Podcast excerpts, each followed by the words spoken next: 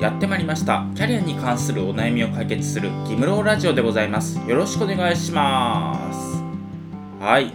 ギムローラジオは大手人材会社を辞めてフリーランスとして活動している私ギムローがキャリアに関するお悩みを解決する番組となっております。ということで今回のテーマはキャリアアドバイザーからフリーランスになった理由というテーマでね話していければなと思うんですがまあ簡単に言うと自己紹介ですね。なんでキャリアアドバイザーからフリーランスになったのかっていうところとでまあその経験をもとにねこのラジオではどういう話をしていくのかっていうのをね詳しく話していければなと思っています。で経歴をね紹介すると、まあ、今28歳でで一浪して立命館大学っていうところに入ってでそこから大手人材会社でキャリアアドバイザーをやってました。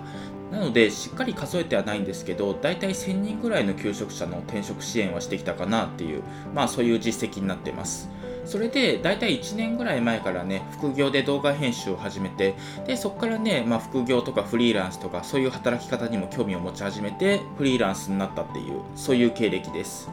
でなんでね副業やろうかなって思ったかっていうと最初ね暇だったからなんですよ。もうコロナになって外にも遊びに行けないし家でねやることあんまりないなって思って副業でね動画編集を始めたっていうそれがね最初になります。で動画編集を始めたらねその SNS とかでいろんな動画編集者の人とかとね絡んだりというか連絡を取り合ったりすることが多くってそしたらね年下が多かったんですよ。ですごい人はね学生さんとか高校生とかでその動画編集をやってで普通のサラリーマンより稼いでるみたいな人がね山ほどいたんですよ。それでもうフリーランスで働いていくから正社員とかサラリーマンでね働くなんてバカらしいみたいななんかそういうことを言っていてなんだこいつって思ったりしたんですけどただねそういう人とかもねしっかり調べてみるとすごい行動量だったりとかものすごいね知識量で、まあ、自分の仕事のことだったりとか将来のことを調べていて単純に尊敬できるなっていうふうに思ったんですよ。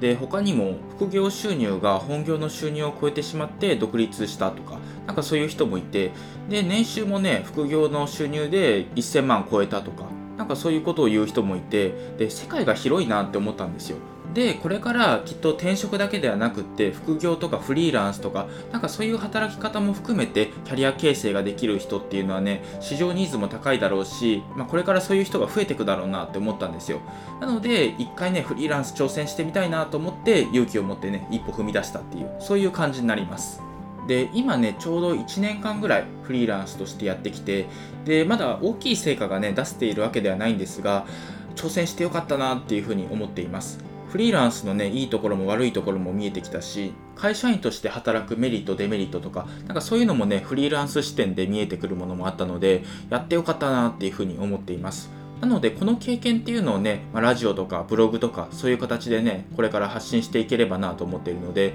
ぜひ興味がある人はねこれからも聞いてみてください。というわけで今回は以上になります。今回はキャリアアドバイザーからフリーランスになった理由というテーマで話してきました。で今回はね少し短いんですが次回以降はねもうちょっと長く話せればなと思ってるのでぜひ興味がある人はねまた聞いてみてください。で副業演芸場っていうブログもやっていてそっちではね、まあ、キャリア形成とかね転職ノウハウとか、まあ、フリーランス副業のノウハウとかねいろいろ紹介してるので興味がある人はね合わせて読んでみてください。今回は以上です。ありがとうございました。